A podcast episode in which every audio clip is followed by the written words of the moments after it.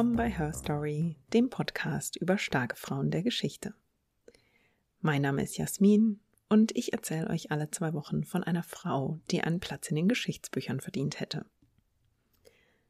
Es ist erstmal wieder Zeit, ein großes Dankeschön zu sagen für eure tollen Reviews, die ihr geschrieben habt, für die sehr netten Nachrichten, die mich erreichen auf Twitter und Instagram von euch und natürlich auch per E-Mail, in denen ihr auch immer wieder tolle Vorschläge schickt. Also, also meine Liste wächst ständig, die ist schon sehr, sehr lang.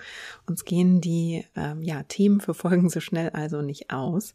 Und ein ganz, ganz großes Dankeschön natürlich auch an all diejenigen, die Her Story bei Steady unterstützen. Wenn ihr auch dazu gehören wollt, dann geht doch einfach auf steady.de slash herstory. Ja, lasst uns direkt in die heutige Folge springen.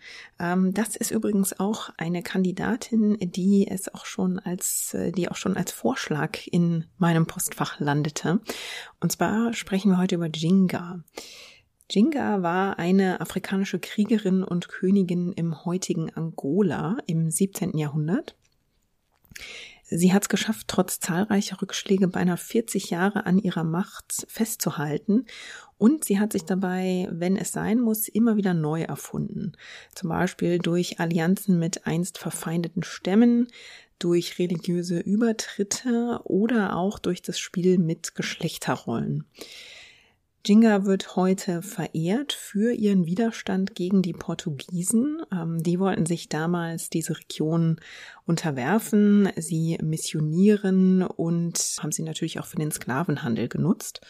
Aber Jingas Widerstand gegen die Portugiesen ist auch zweischneidig. Sie geht dafür nämlich einen Pakt mit einer anderen Kolonialmacht ein und sie beteiligt sich auch selbst am Handel mit Versklavten.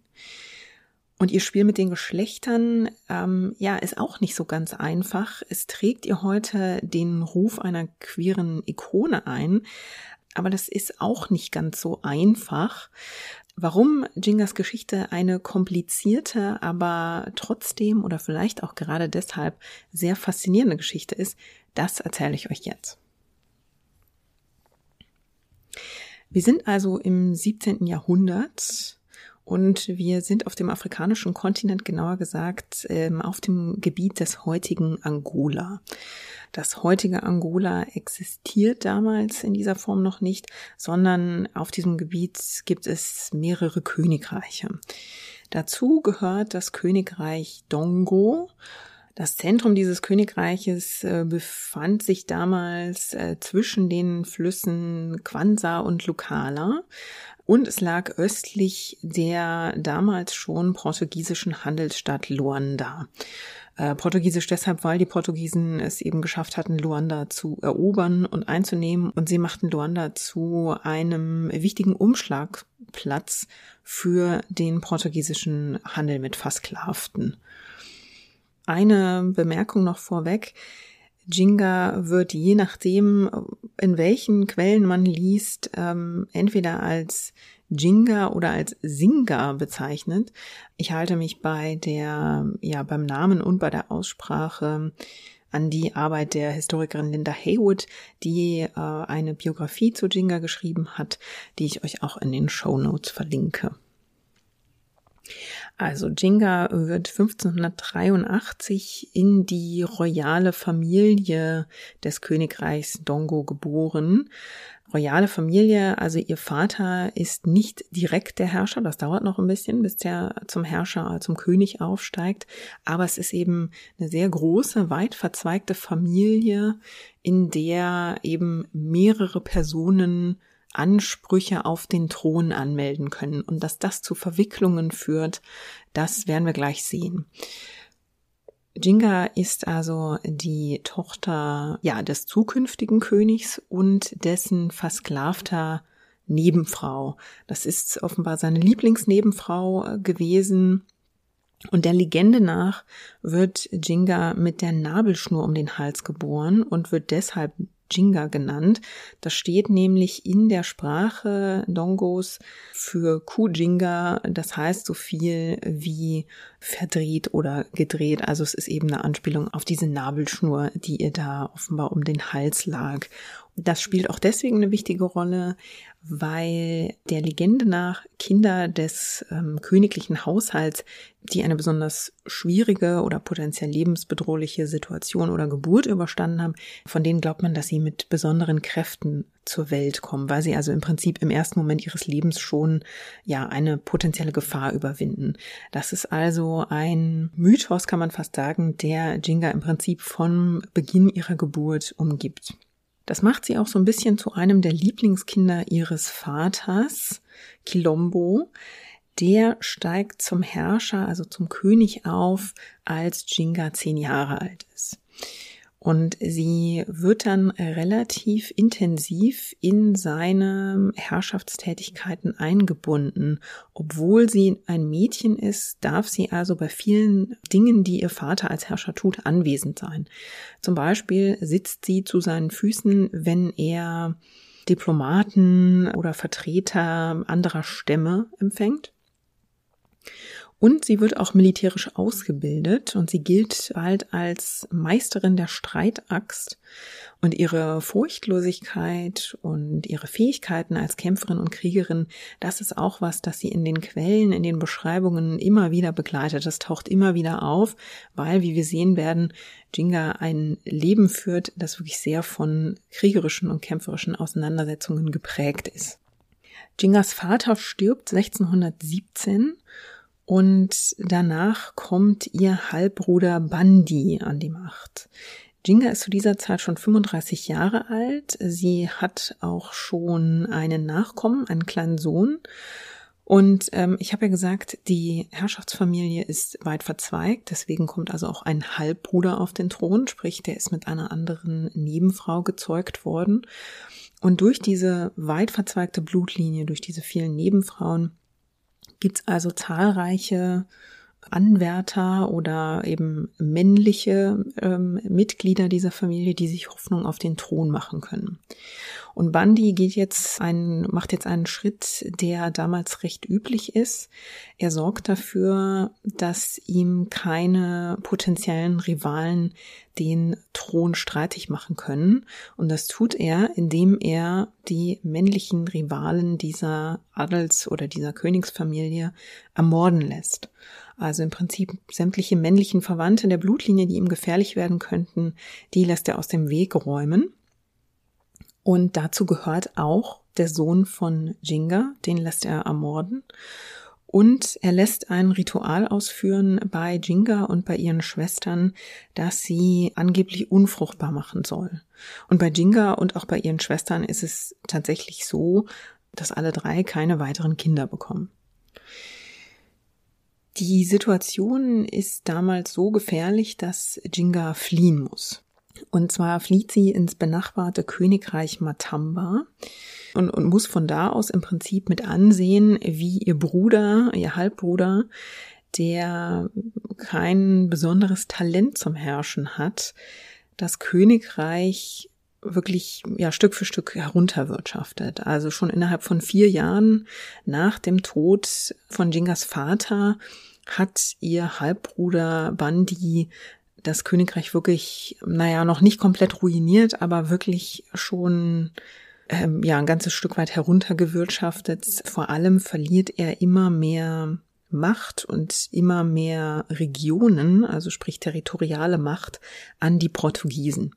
Also die Portugiesen treiben ihre Interessen als Macht äh, des Sklavenhandels mehr und mehr voran. Und das heißt in dem Fall, dass sie äh, immer wieder und immer tiefer in das Herrschaftsgebiet von Bandi eindringen. Also immer tiefer in das Königreich Dongo.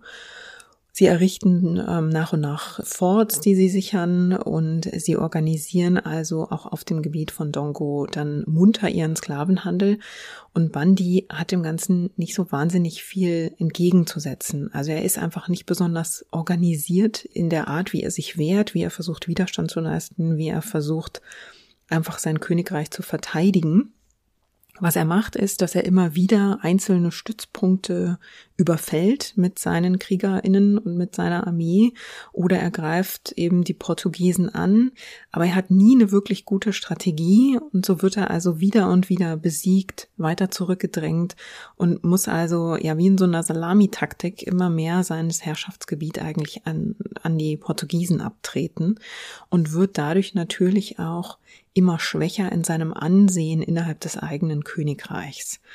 Und er wird bald so ein bisschen so ein Spielball. Also die Portugiesen nutzen ihn, schubsen ihn im Prinzip so ein bisschen rum für ihre eigenen Zwecke und äh, haben relativ leichtes Spiel damit, ihm ihre Bedingungen aufzudrücken und aufzuzwingen. Und das ist natürlich gegenüber seinen eigenen Stammesangehörigen und innerhalb seines Königreichs ähm, wird das natürlich mehr und mehr kritisch gesehen und er verliert einfach an Ansehen und ist einfach kein besonders beliebter Herrscher, muss man sagen.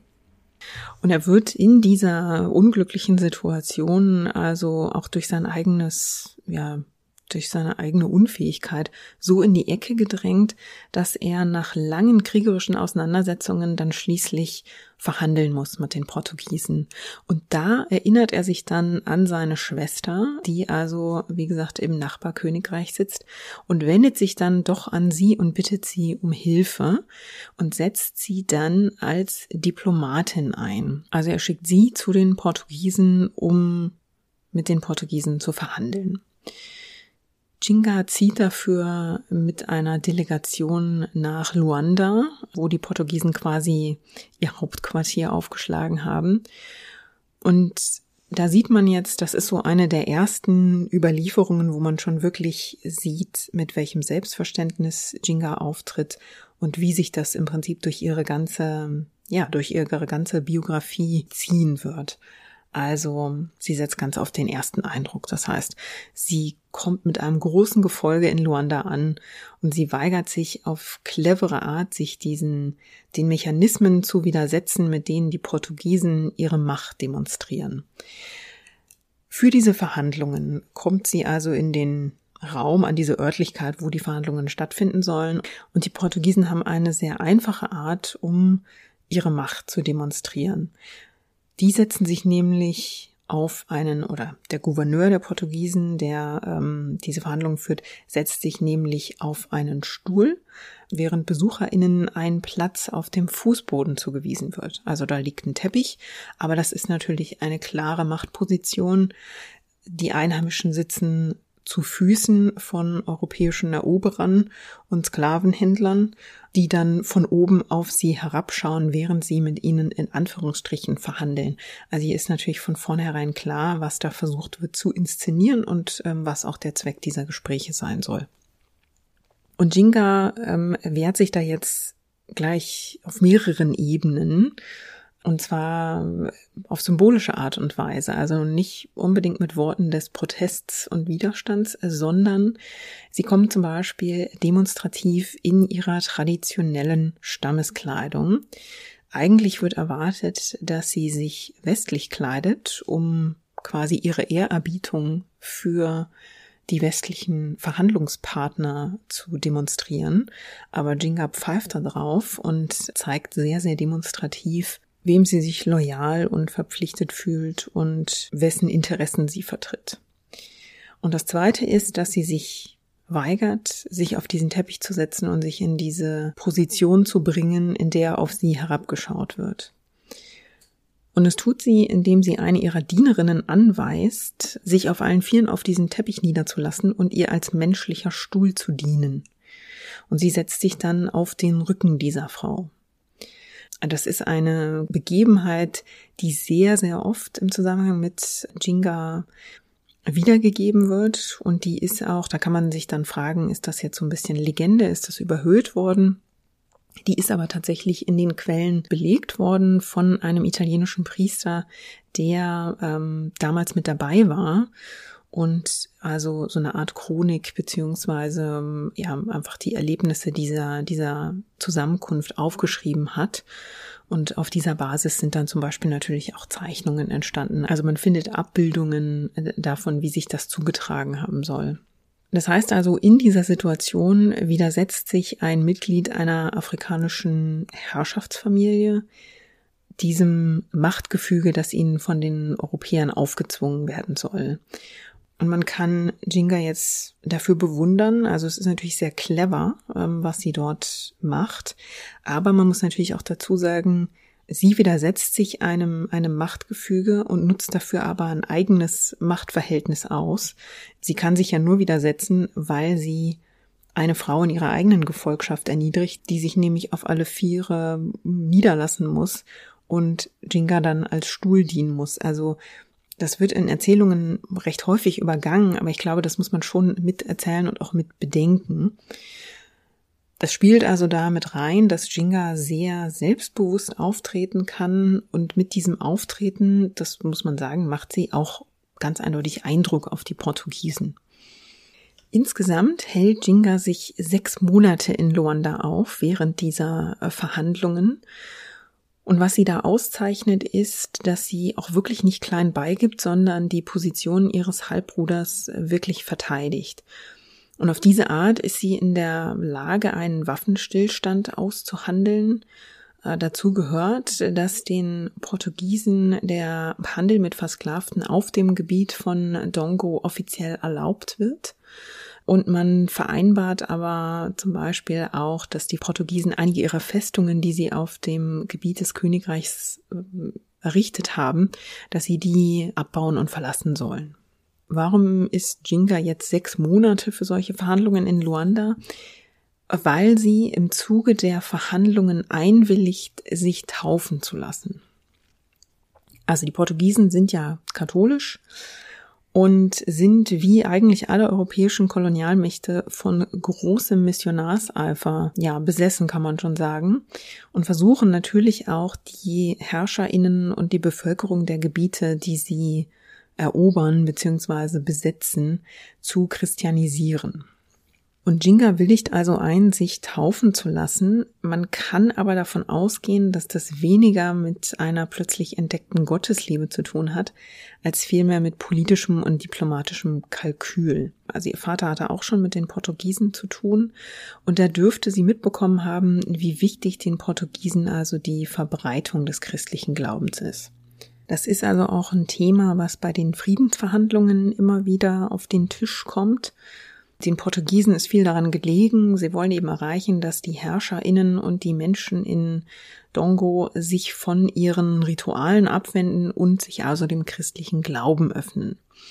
Jinga hat da ganz offenbar ein Gespür dafür, wie wichtig dieses Thema für die Portugiesen ist und nutzt das also ja für sich in den Verhandlungen aus ähm, zu ihrem Vorteil.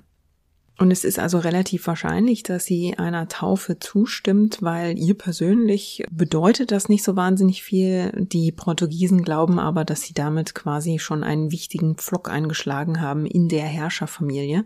Wenn sich also die Halbschwester des Königs taufen lässt, haben sie vermutlich die Hoffnung, dass sie eine Möglichkeit haben, dieses Ziel der Christianisierung also weiter zu verfolgen.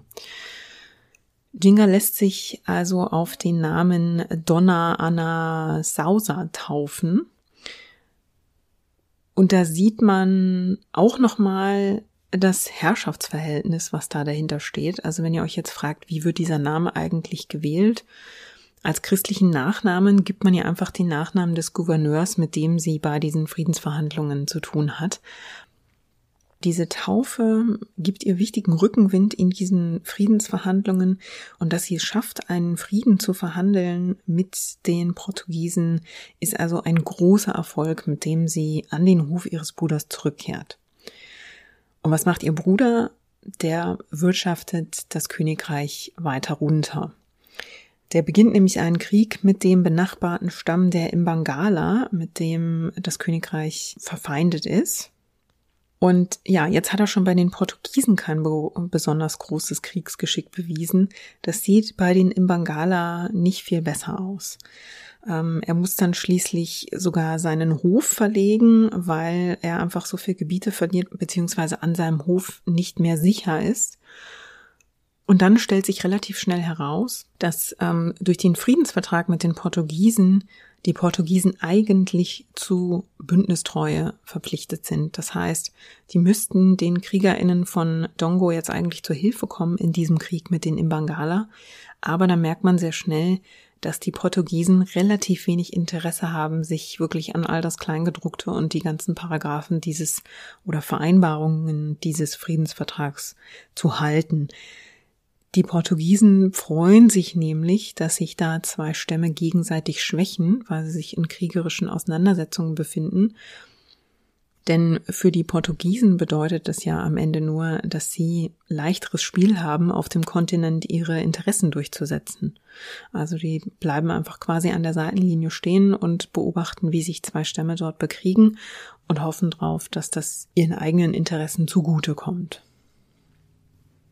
1624 ist Chingas Halbbruder dann äh, schon extrem geschwächt. Also äh, zum einen politisch und innerlich, aber mittlerweile ist einfach auch seine Gesundheit wahnsinnig schlecht und er überträgt Jinga erste Herrschaftsaufgaben und stirbt dann auch wenig später.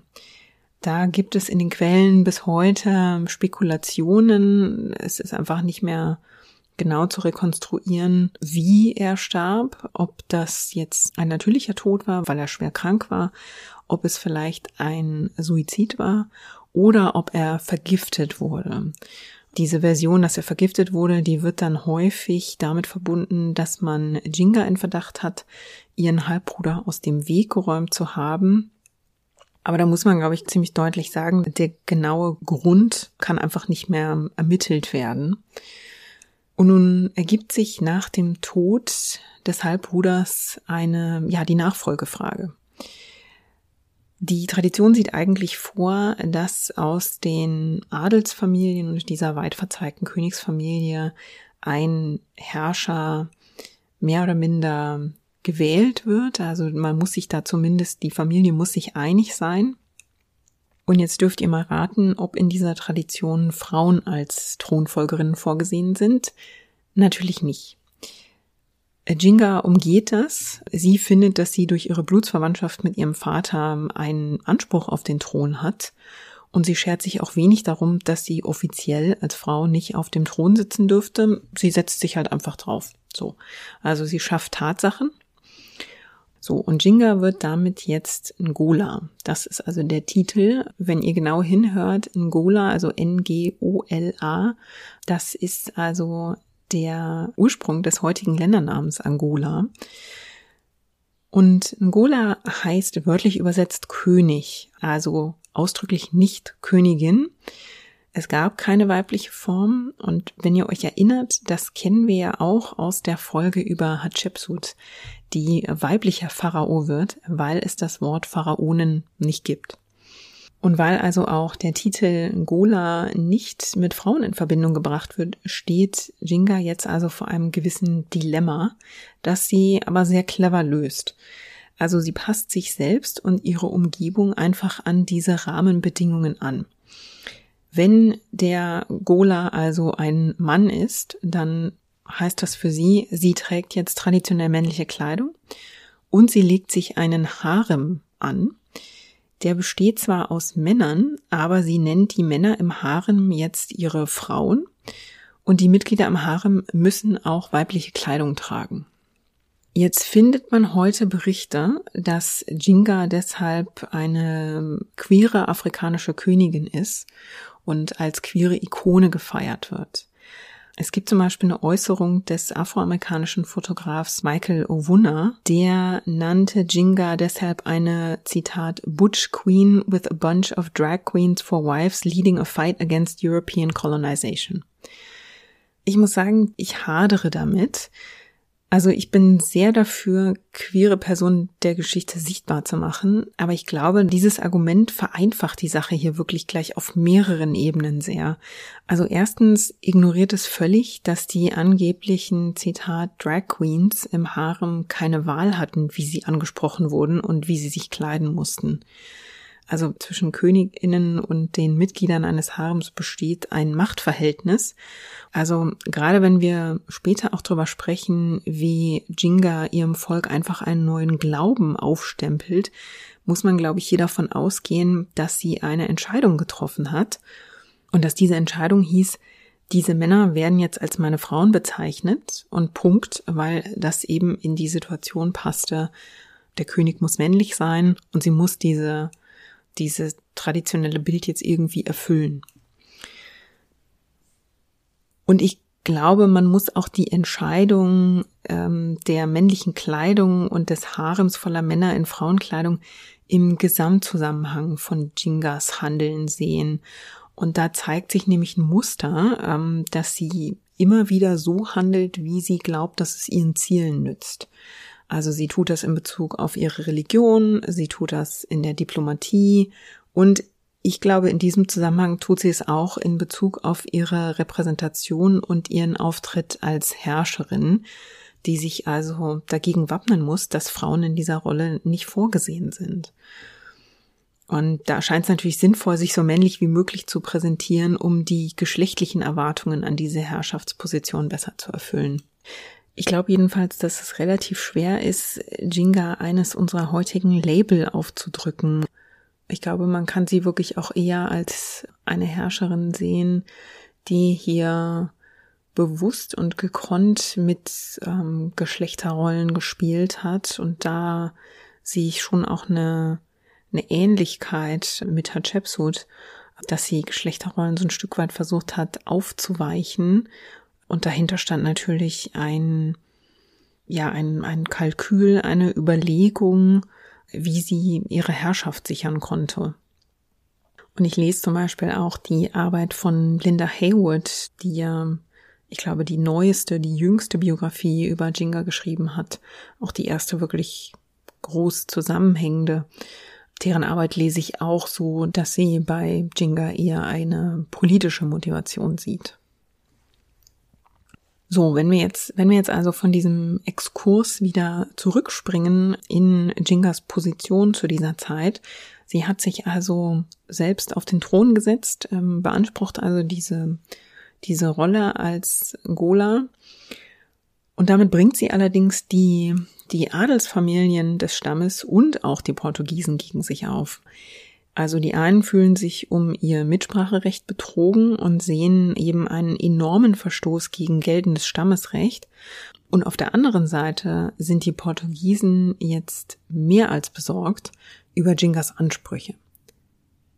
Die haben ja Jingas politisches und diplomatisches Geschick schon erlebt und haben wenig Interesse daran, jetzt eine starke Herrscherin auf dem Thron zu sehen, nachdem ihr Vorgänger ja, ja ziemlich leicht zu manipulieren und herumzuschubsen war. Also je schwächer das Stammesoberhaupt, umso besser natürlich für die Interessen der Portugiesen. Insofern sind die also von den Entwicklungen auch wenig begeistert. Das heißt, Jinga muss sich sowohl innenpolitisch als auch außenpolitisch Sorgen machen. Und die nächsten zwei Jahre sind für sie wirklich sehr, sehr schwierig. Sie muss sich von allen möglichen Seiten dagegen wehren, vom Thron gestoßen zu werden.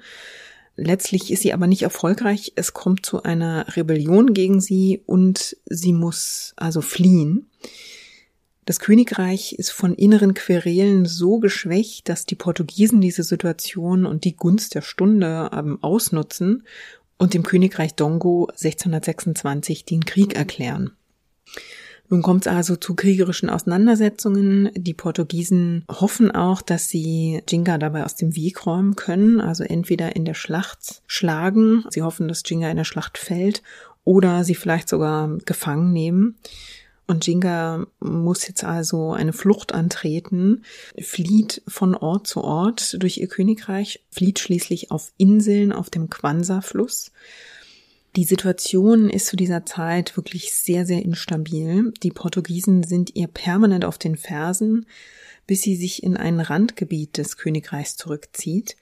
Selbst dort wird sie noch verfolgt. Sie bewegt sich von Ort zu Ort. Sie bleibt nie irgendwo wirklich lang. Sie zieht sich in möglichst unwegsames Gelände zurück, da in diesen Randgebieten des, des Königreichs. Und trotzdem kommen ihr die Portugiesen doch immer irgendwie einen Schritt näher. Und irgendwann im Jahr 1629, so die Legende, wird sie dann von Verfolgern an einem Steilhang gestellt.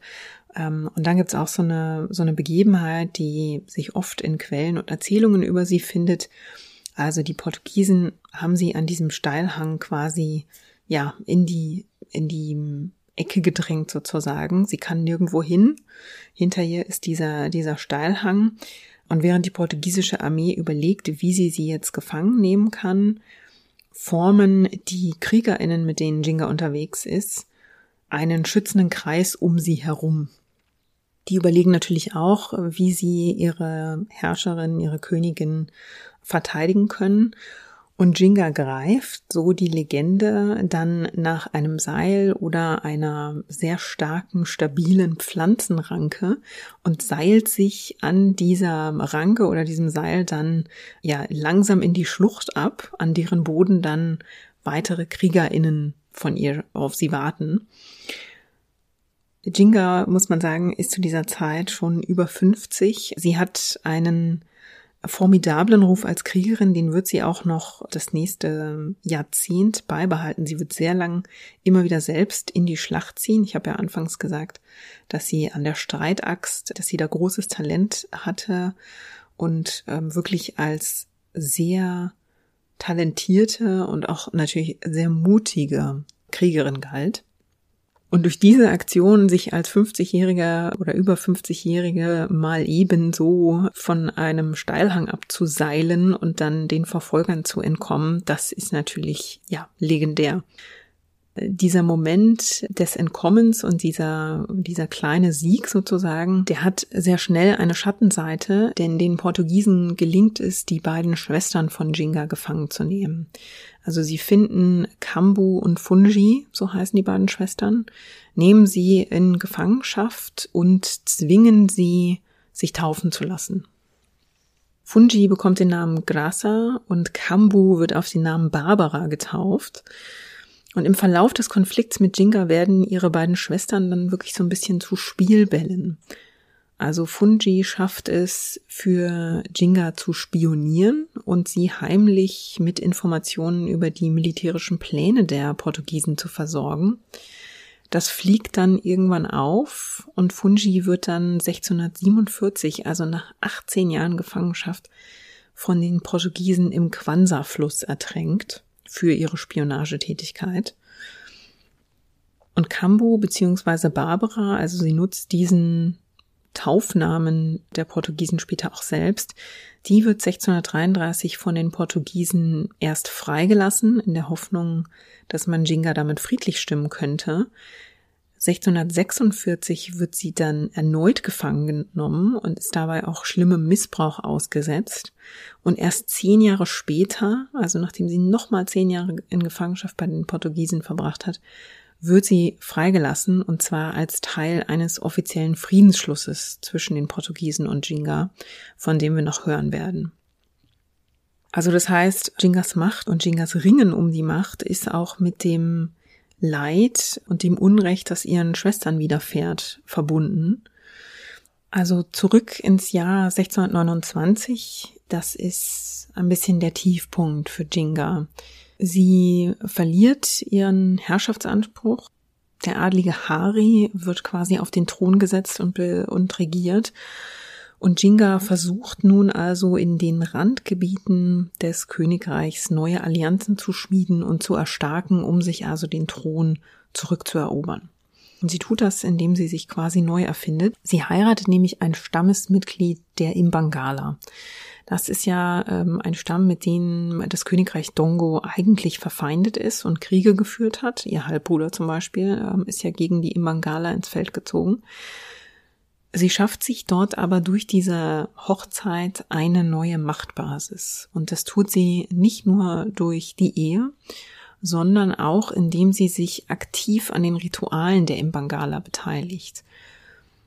Und diese aktive Beteiligung ist auch etwas, was ihr in den Quellen dann oft sehr, in den westlichen Quellen dann oft sehr negativ ausgelegt wird, um sie wirklich als verroht, bestialisch darzustellen.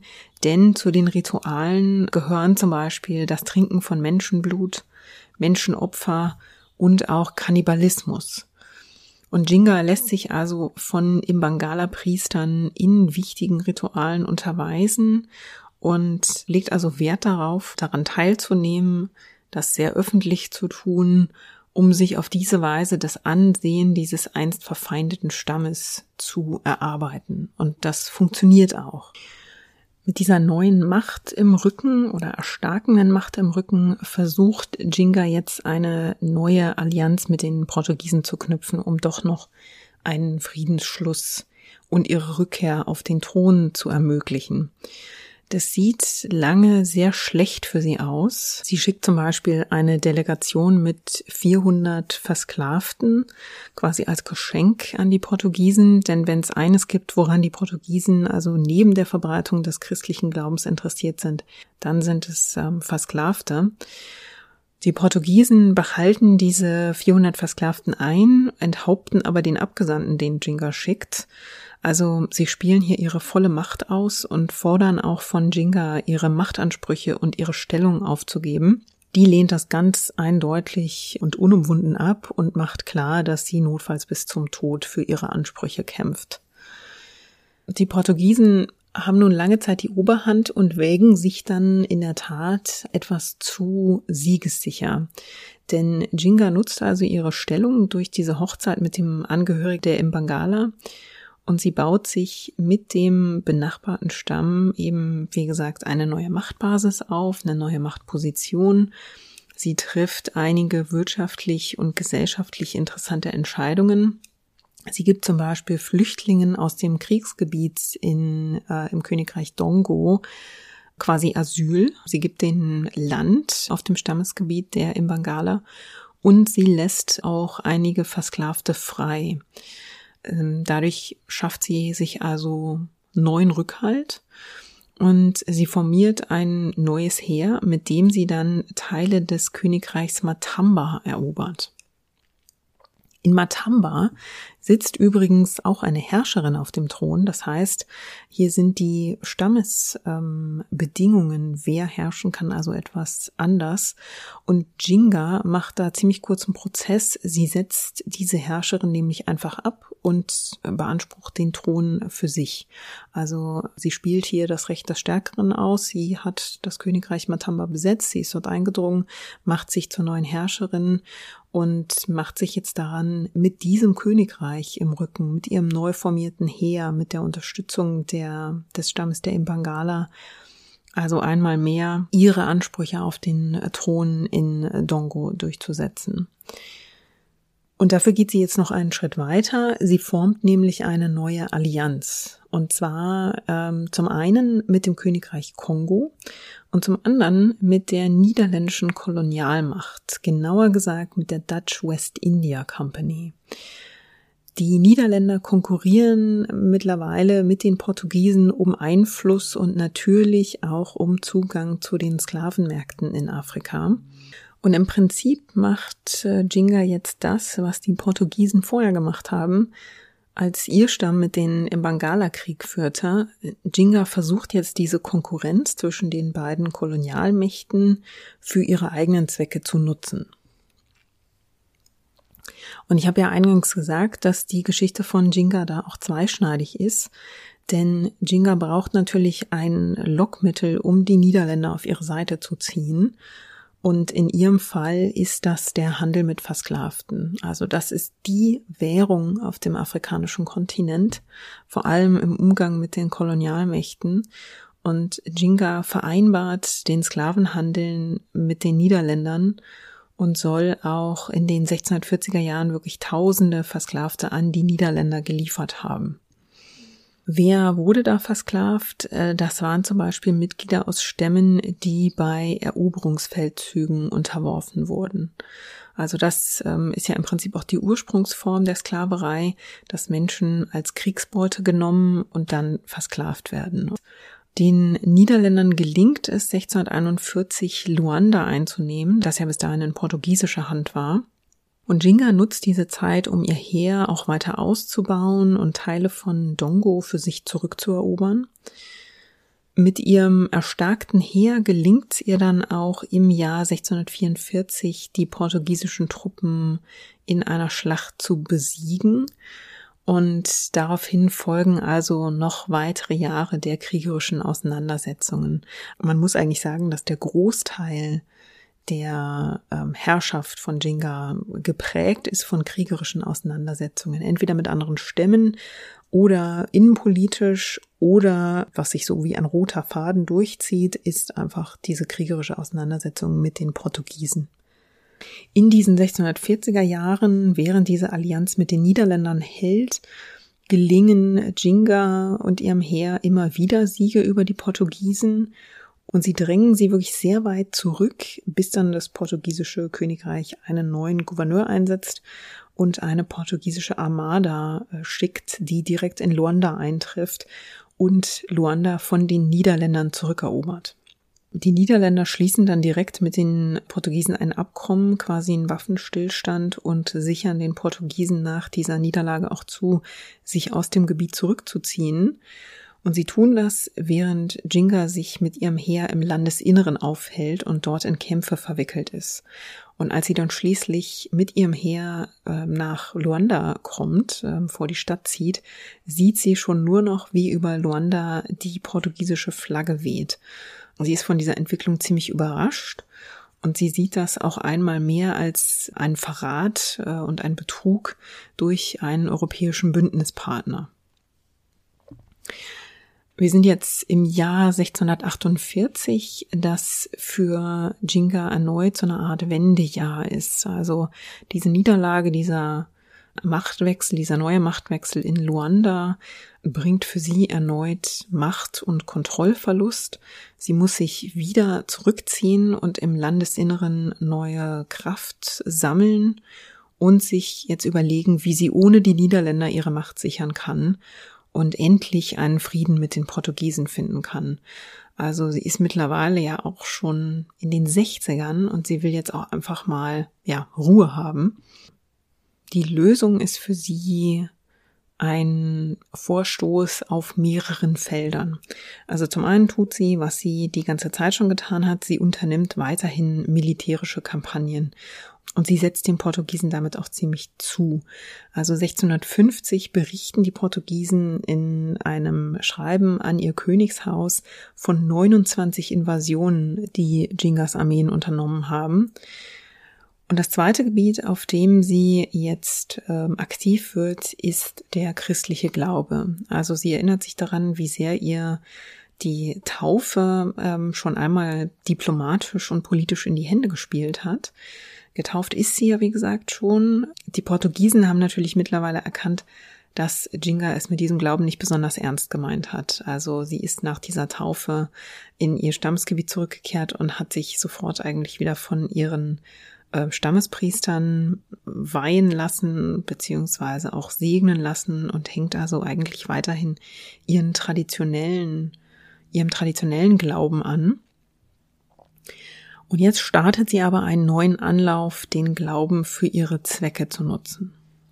Sie nimmt jetzt zwei missionierende Kapuzinermönche an ihrem Hof auf und pflegt mit denen einen sehr engen Umgang.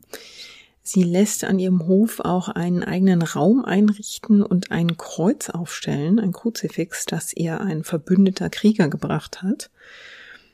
Und ähm, sie erklärt, dass sie nicht nur den christlichen Glauben jetzt auch aktiv praktiziert, sondern sie macht das quasi auch zur Staatsreligion. Also sie hält öffentliche Rituale ab, die Vorbildcharakter haben sollen, bei denen eben christliche Praktiken quasi vorgezeigt, vorgelebt werden. Und sie erklärt dann irgendwann einfach, dass auch ihre Untertanen jetzt konvertieren. Sie löst ihren Harem auf und lässt sich mit Mitte 70 dann christlich verheiraten mit einem der jungen Männer aus ihrem Harem. Sie lässt dann eine Kirche bauen und sie treibt die Verbreitung und Etablierung des Glaubens dann auch stark voran. Also es gibt bald zahlreiche Kirchen auf ihrem Herrschaftsgebiet und tatsächlich kommen auch mit der Zeit immer mehr ihrer Untertanen in diese Kirchen. Diese Kapuzinermönche, die werden dann quasi zu Fürsprechern für Jinga. Also es gibt einen regen Briefaustausch, in denen die natürlich an Portugal berichten. Die, ähm, es gibt aber auch sogar einen Brief an den Papst, der durch diese ähm, Kapuzinermönche weitergeleitet wird, also im Namen von Jinga. Und sie schafft es dadurch, ihre Stellung also zu steigern und auch ihre Glaubwürdigkeit gegenüber den Portugiesen zu steigern. Das gipfelt dann darin, dass tatsächlich Jinga und die Portugiesen in Friedensverhandlungen eintreten. Die bahnen sich eine ganze Weile an und die eigentlichen Verhandlungen ziehen sich dann fast noch ein ganzes Jahr hin. In diesen Verhandlungen wird dann zum Beispiel auch vereinbart, dass Jingas Schwester Barbara ähm, freigelassen wird. Und es kommt dann zu einer sehr emotionalen Wiedervereinigung, zu einem sehr emotionalen Wiedersehen zwischen den beiden Schwestern. Und Barbara, wie sie sich jetzt also auch selbst nennt, kehrt dann 1656 im Zuge dieses inkrafttretenden Friedensvertrags an Jingas Hof zurück. Interessant ist in dem Zusammenhang, dass die Portugiesen auf dem Gebiet von Angola eigentlich drei Feinde identifiziert haben. Und Jinga ist die einzige davon, mit der sie einen Friedensvertrag schließen. Das heißt, das lässt also auch einen Rückschluss darauf zu, wie gefährlich sie nach all diesen Jahren der kriegerischen Auseinandersetzungen gilt und wie ernst die Portugiesen diese Gefahr auch nehmen. Jinga äh, verwendet dann die nächsten Jahre darauf, ihr Königreich Matamba Dongo als christliches Reich in Afrika anerkennen zu lassen. Also es gibt eben diese rege Korrespondenz weiterhin ähm, durch die Kapuzinermönche mit dem Papst. Sie bekommt dann sogar auch irgendwann ein Antwortschreiben vom Papst. Diese Korrespondenz mit dem Vatikan auf der einen Seite wird weiterhin davon begleitet, dass sie auch versucht, den christlichen Glauben in ihrem Königreich zu festigen. Und sie stirbt dann am 17. Dezember 1663 mit 81 Jahren. Dass dieser christliche Glauben ihrem Volk ein Stück weit aufgestempelt ist, das merkt man im Moment ihres Todes. Also da stoßen dann diese, der christliche Glaube und die traditionellen Begrabungsriten aneinander. Also eigentlich soll sie nach Kapuzinersitte mit Kruzifix in den, in den Händen begraben werden, aber es ist zunächst so, dass ihre, ihre Bediensteten am Hof sie nach ihrem Tod waschen und dann in traditionelle, äh, allerschönste Kleider kleiden, sie mit Schmuck versehen und erst nachdem die Kapuzinermönche sich einmal mehr einmischen und sagen, ähm, das ist nicht die Art und Weise, wie sie vereinbart hat, sich begraben zu lassen, wurde sie dann nochmal umgezogen und wurde eben dann das Kruzifix zwischen ihren Händen platziert. Jinga wird dann auf eine Bahre äh, gelegt und wird zu einem der großen Plätze getragen, von denen sie so oft ihre Reden gehalten hat. Während diese Bahre getragen wird, äh, sitzt ein Jüngling mit auf dieser Bahre und hält entweder den Kopf oder den Oberkörper von Jinga aufrecht, ähm, damit die Untertanen ihre tote Herrscherin also ein letztes Mal sehen können. Auf diesem Platz angekommen versammeln sich dann etwa 20.000 Kriegerinnen und Untertaninnen, um also von Jinga Abschied zu nehmen. Während dort also quasi so eine Art Totenwache abgehalten wird, lesen die Kapuzinermönche katholische Gebete und die sind dann sehr verstört, dass eine Militärkapelle aufspielt, um Jinga die Ehre zu erweisen und die Menschen dann äh, mit einem Totentanz von ihr Abschied nehmen. Das passt so gar nicht in das Bild der Kapuzinermönche, die dann wiederum aufschreiben, dass sie das irgendwie total unpassend fanden. Und da zeigt sich also, wie diese Tradition und die ähm, sehr junge Christianisierung da aufeinandertreffen und einfach ähm, immer noch starke Reibungsflächen haben.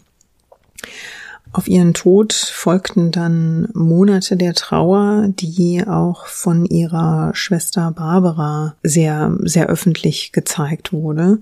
Barbara ist auch diejenige, die Jinga auf den Thron folgt.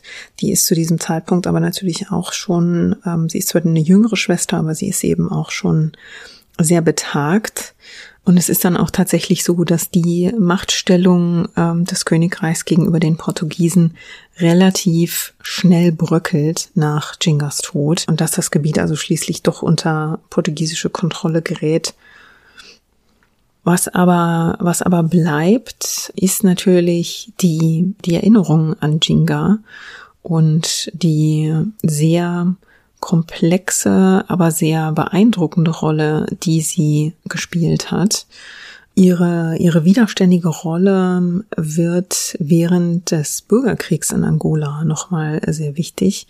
Also Angola ähm, wird 1975 von den Portugiesen unabhängig. Erst 1975. Das ist wirklich Wahnsinn. Und das Land ist bis heute eines der ärmsten und leidet also auch unter den Folgen eines 27-jährigen Bürgerkriegs.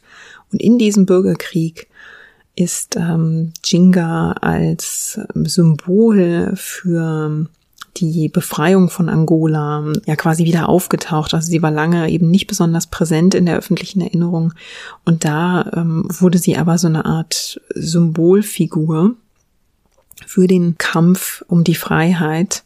Es gibt heute eine große Statue seit 2003, eine wirklich sehr, sehr große Statue von Jinga, die in Luanda steht. Und Linda Haywood, die eine Biografie über Jinga geschrieben hat, die hat in einem Interview erzählt, dass sie also vor Ort war und im Umfeld dieser Statue Menschen gefragt hat, was die Statue für sie bedeutet, weshalb sie da hingehen.